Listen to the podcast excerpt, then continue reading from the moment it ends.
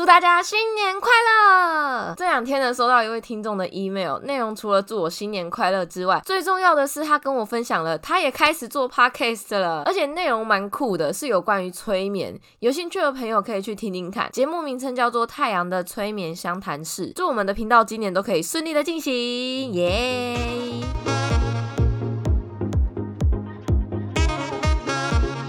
我是 Peggy，欢迎收听聊聊自己 Podcast 的第十集，在这里分享自己的所有，一起努力享受生活。今年过年我一直在打麻将，然后到现在我都还没有赢过钱，而且我打的都是一台才十元的。我昨天还去高雄找我姨丈打，我姨丈竟然跟我打到快睡着，哎，因为他们平常玩的一台都是一百元起跳的，所以你知道我这个对他来说根本就小 case，不痛不痒的，我根本菜叫。好了，这就是我今年过年主要在干的事，就是练麻。讲，然后许个过年愿望，就是希望我下礼拜汽车驾照考试能够考过。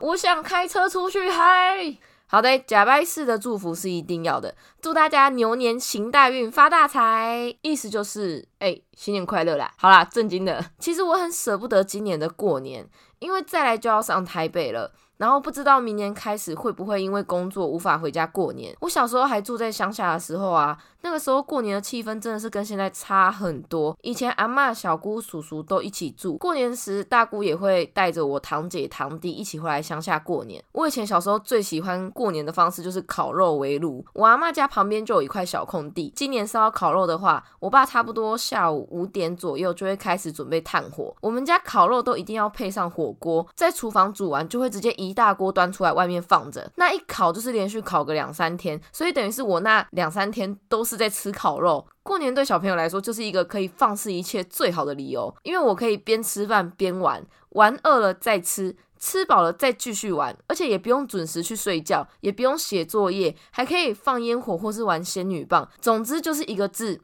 爽，然后左邻右舍几乎都是我们的亲戚，就是阿妈那一辈的，像什么二伯啊、三姨啊之类的，大家几乎都认识，所以都会一起烤肉聊天。光是我们家就十几块二十人了，加上左邻右舍都有三十个左右了，真的是会有我叫不出称谓的人出现，都要看到人，然后我妈在旁边打 pass，我们才喊得出来那个称谓。可是红包我还是乖乖的把它收起来，然后下一次遇到我还是不会知道他是谁。我妈每次都在我们伸手拿红包。的那一刻就会途中拦截，然后看着你说：“来，妈妈帮你存起来，干我的红包。”哦，讲到红包。有一年我印象超深刻，有一位长辈包红包包给我们家四个小孩，但是只有一个红包袋，我们就想说，哦，没差，应该是四个数目一样，所以就直接装在一起这样。因为像我阿妈观念比较传统一点，所以我跟我哥和我姐的数目是不一样的，就一定是分开一包一包，我们就没有多想，就跟那位长辈说完新年快乐之后，然后快速的接过红包，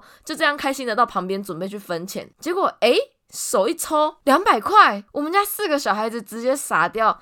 这个是一个人五十块的意思吗？哎，就是，而且也不帮我们换好五十元，那是唯一一包被我妈收走，我们不会心痛的红包。好啦，回正题，过年期间家家户户都会亮着灯，我家就是真的，整栋房子所有房间、厕所、楼梯的灯都不能关，要开着一整天。长辈觉得过年就是要明亮。点亮新的一年的概念，现在想想就觉得阿妈电费很贵呢。OK，再就是晚上十一点半到十二点之间，全家都会上佛堂拜拜，拜完再下楼继续打牌之类的。小时候在乡下的过年真的是很盛大，过年的气氛是很重的。